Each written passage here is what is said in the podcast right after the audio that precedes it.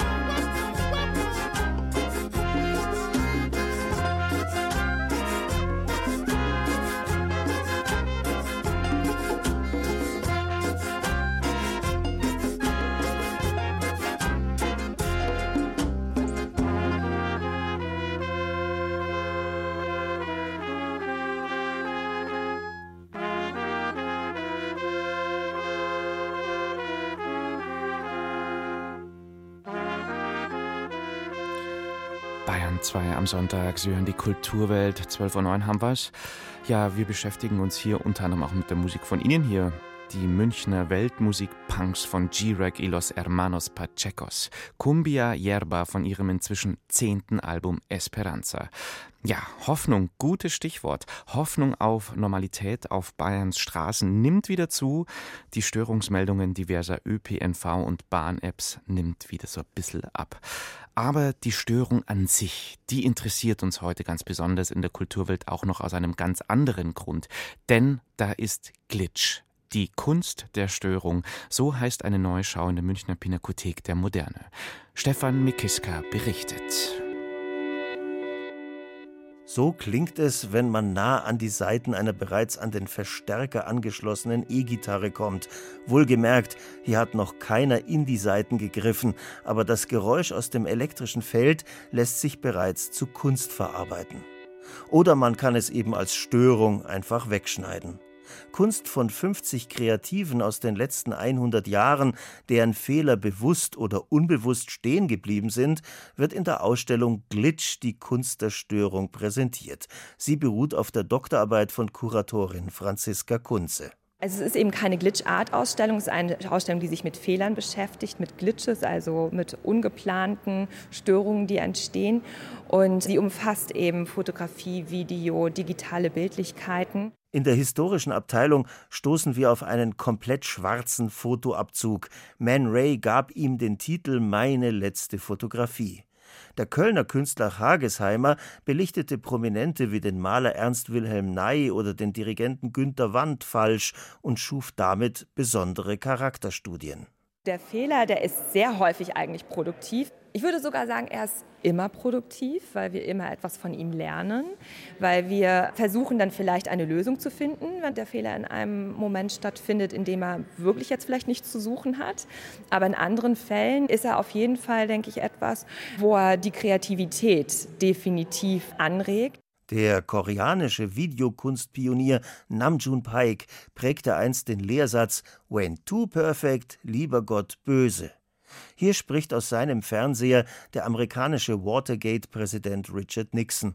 Und ein vor dem Bildschirm gehängter Magnet verzerrt das Bild, löscht die Farben. Ein absichtsvoller Störeffekt, ein Künstlerkommentar. Überall flimmern Videos, glitschen Bilder durch oder verändert der Cursor einer KI Fotos von Drag Queens genderfluid bis zur Unkenntlichkeit wie bei der Arbeit des Engländers Jake Elvis. Ich möchte eigentlich, dass alle mal ein bisschen durchgerüttelt werden, sich von der Ausstellung so ein bisschen anpieksen lassen. Die Medien, die Sie ja täglich entweder in der Hand halten oder auf die Sie schauen, die Sie hören, die werden Sie hier auf ganz andere Art und Weise erleben. Franziska Kunze stieß bei den Vorbereitungen zu Glitch auch auf den 83-jährigen Künstler Tim Ulrichs aus Hannover. Er steuert drei Leuchtkästen bei. Klare Sache, Landschaftsporträts mit dunklem Buschwerk unten und buntem Himmel oben. Oder? Die Serie heißt Landschaftsepiphanien. Das heißt also die Erscheinung von Landschaft. Es sind aber keine Landschaftsfotografien, sondern es ist Ausschuss, nämlich das sind die Anfangs Streifen eines Kleinbild-Diapositivfilmes. Und was am Anfang und am Ende sich findet, wenn man den Film eben in die Kamera einlegt und dann aufspult, das wird im Regelfall weggeschnitten und weggeworfen. Und ich habe von Perforation zu Perforation die Motive benutzt und den von Licht geschwärzten Teil habe ich im unteren Drittel dieser Querformatbilder belassen und, und im oberen Teil findet sich dann dieser zerfaserte Streifen. Tim Ulrichs verfertigt also romantische Landschaftsansichten in der Nachfolge von Caspar David Friedrich aus Filmabfällen. Sein Fazit? Also man muss nicht immer gleich verzweifeln. Der Zweifel ist eine Produktivkraft. Glitch, die Kunst der Störung. Die Schau in der Pinakothek der Moderne München läuft bis Mitte März 2024. Sie hören die Bayern 2 Kulturwelt am Sonntag. Bis heute ist Erich Kästner ein überaus populärer Kinderbuchautor. Seine Werke wie zum Beispiel Das fliegende Klassenzimmer oder auch sein Roman Fabian wurden in den vergangenen Jahren neu verfilmt.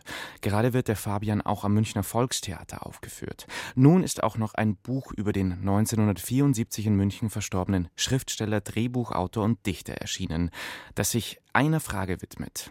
Wie schmal war der Grat, auf dem er wandelte? Es ist ein Buch über die Rolle Erich Kästners im Dritten Reich. Knut Korzen stellt es vor.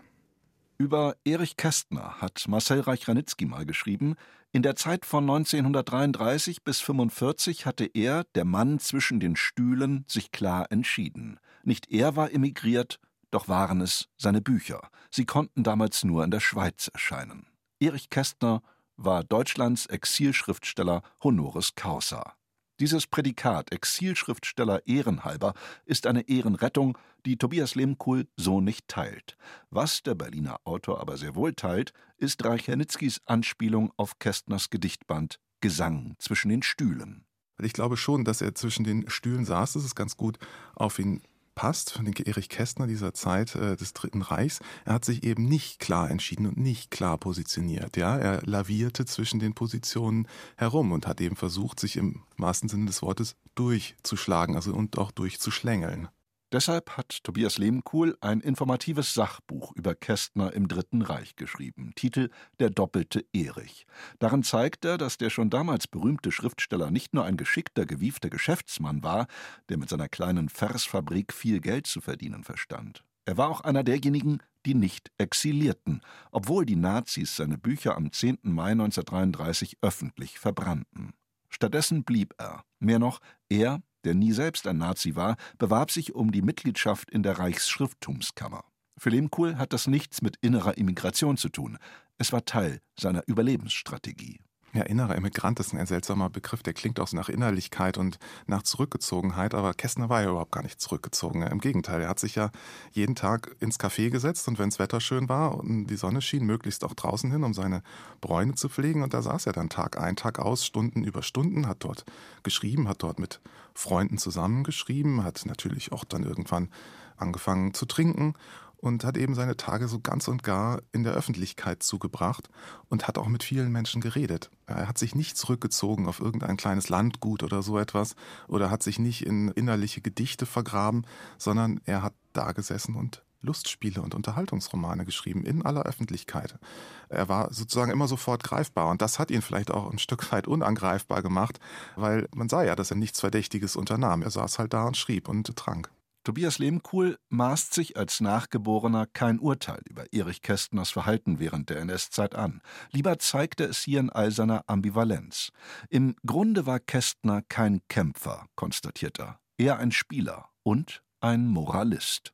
Darin besteht sein Moralistentum, ja, dass er passiver Beobachter war, dass er nicht zum Held und Täter und auch nicht zum Widerständler wurde, weil seine Aufgabe war eine andere. Und das hatte er natürlich 33 eigentlich schon gesehen, dass es seine Aufgabe war, genau zu beobachten, wer was tut und das hinterher möglichst zu beschreiben. Es ist ihm leider nicht gelungen, dafür waren diese zwölf Jahre dann vielleicht auch zu kompliziert für ihn zu verarbeiten. Seine kreativen, schriftstellerischen Kräfte waren dann vielleicht auch ein Stück weit geschwunden, aber natürlich, jeder Mensch hat sein eigenes Naturell und äh, das Naturell Kästners war eben das des Moralisten, des unbeteiligten, möglichst unbeteiligten Beobachters. Aber einen ganz unbeteiligten Beobachter gibt es ja nie, wie wir wissen. Man erfährt viel über den Überlebenskünstler und Medienstar Erich Kästner, von dem sein Zeitgenosse Rudolf Arnheim sagte, er sei von Temperaments wegen kein Umstürzler. Bescheiden wie er war, hat er sich nachträglich auch nie zu einem solchen stilisiert. Tobias Lehmkuhls Buch Der doppelte Erich Kästner im Dritten Reich ist bei Rowold Berlin erschienen für 24 Euro. Das Ganze wird dann auch noch vertieft heute, dieses Buch, auch Tobias Lehmkuhl, im Büchermagazin Divan hier auf Bahn 2 ab 14 Uhr. Jetzt haben wir es gleich 12.19 Uhr. Hier in der Bahn 2 Kulturwelt wieder Musik von G. Los Hermanos Pachecos aus München. Und wenn man da mal in die Vergangenheit der Bandmitglieder reinbohrt, stellt man fest, dass da allerhand Punk-Vergangenheit vorhanden ist und eine Liebe zum Lärm, aber eben auch eine Liebe zu den verschiedenen Musikstilen, vor allem der südamerikanischen Welt. Wir hören das Titelstück vom neuen Album Esperanza.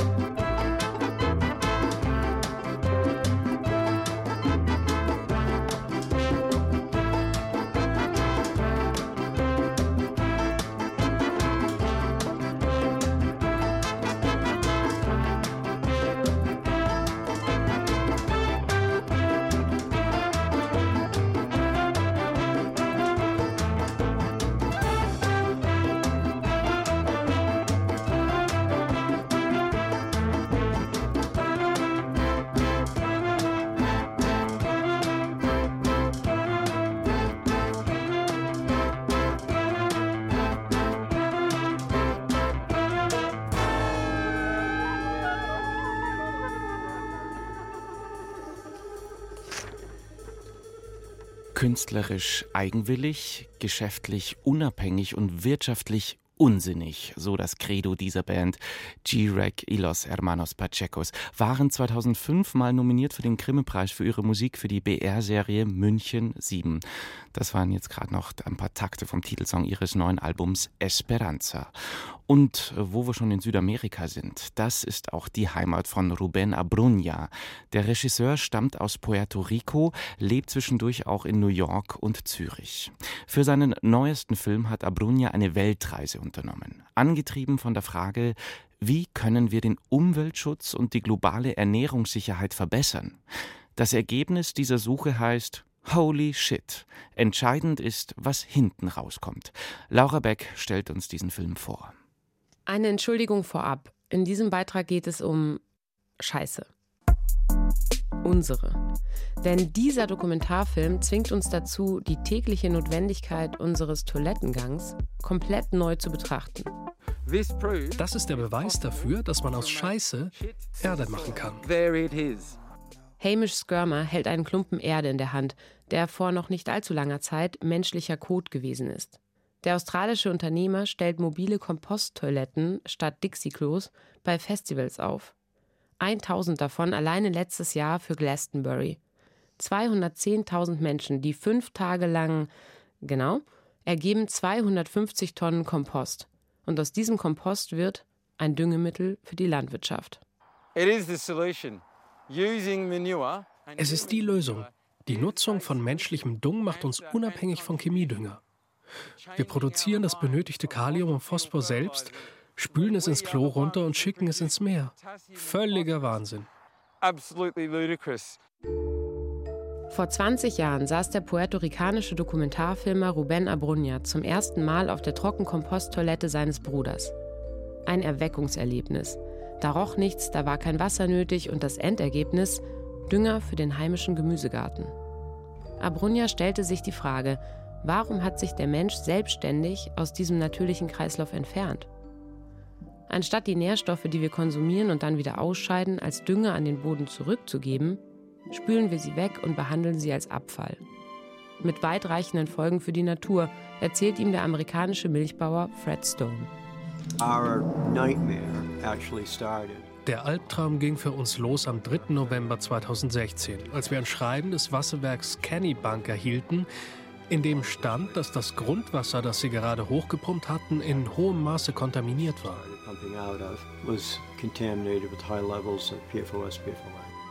Jahrzehntelang hatte er den Klärschlamm, der bei der Reinigung des Abwassers in der lokalen Kläranlage entsteht, als Düngemittel auf seine Felder gesprüht. Für die Kommunen eine billige Art, den Klärschlamm loszuwerden. Doch in den Abwasserkanälen fließt alles zusammen, Unsere menschlichen Ausscheidungen, aber auch Industrieabwässer, Reifenabrieb, Straßendreck. Das Grundwasser von über 100 Farmen in Maine wurde so verseucht. Fred Stone. In einer Mail vom Gesundheitsamt stand, dass wir weder Wasser noch Milch trinken noch das Fleisch essen durften. Finanziell sind wir ruiniert. Wie kann man solche Umweltverschmutzungen verhindern und den eigentlich wertvollen menschlichen Kot sicher nutzbar machen? Denn die für die Herstellung von Düngemitteln benötigten Phosphatvorkommen sind rar und endlich. Der Regisseur Ruben Abrunja begibt sich auf eine Reise um die Welt und findet tatsächlich erstaunliche, ja fast schon absurd einfache Lösungen, wie in Genf in der Schweiz. Unser Abwasser wird zu 100 Prozent hier vor Ort aufbereitet. Stefan Fuchs ist der Architekt dieses ungewöhnlichen Mehrfamilienhauses. Unter einer hölzernen Terrasse die Ausscheidungen aller Bewohner. Sie werden in riesigen Auffangbehältern gesammelt und mit Stroh bedeckt. Das bindet Bakterien und Gerüche. Den Rest erledigen 300 Kilo Regenwürmer. Drei Kilogramm pro Einwohner. Sie fressen den Kot und scheiden ihn als Komposterde wieder aus. Hier ist die Erde, der fertige Kompost, komplett geruchsfrei, als hätte man im Wald gebuddelt. Es riecht nach Moos. Zu sehen, dass die Würmer die ganze Arbeit für uns machen, ist einfach toll. Und auf dem Dach des Hauses wächst und gedeiht der Gemüsegarten. Holy Shit ist ein Film, der die nötigen Fragen stellt zu einem ganz und gar undankbaren Thema. Wohin mit all der Scheiße? Betont sachlich arbeitet sich der Regisseur durch seine Beispiele, die so naheliegend sind, dass man sich fragt, warum das alles nicht längst Standard ist. Holy shit. Entscheidend ist, was hinten rauskommt. Der neue Dokumentarfilm von Ruben Abrunja. Mit dieser Empfehlung endet die Sonntagsausgabe der Bayern 2 Kulturwelt. Fortsetzung morgen früh dann wieder um 8.30 Uhr. Hier geht's auf Bayern 2 gleich weiter mit den Radiotexten. Am Mikrofon der Kulturwelt verabschiedet sich Tobias Roland. Und wir rollen hier nochmal den Teppich aus für G-Rec y los Hermanos Pachecos mit OK Cumbia und ich sag Servus und Baba.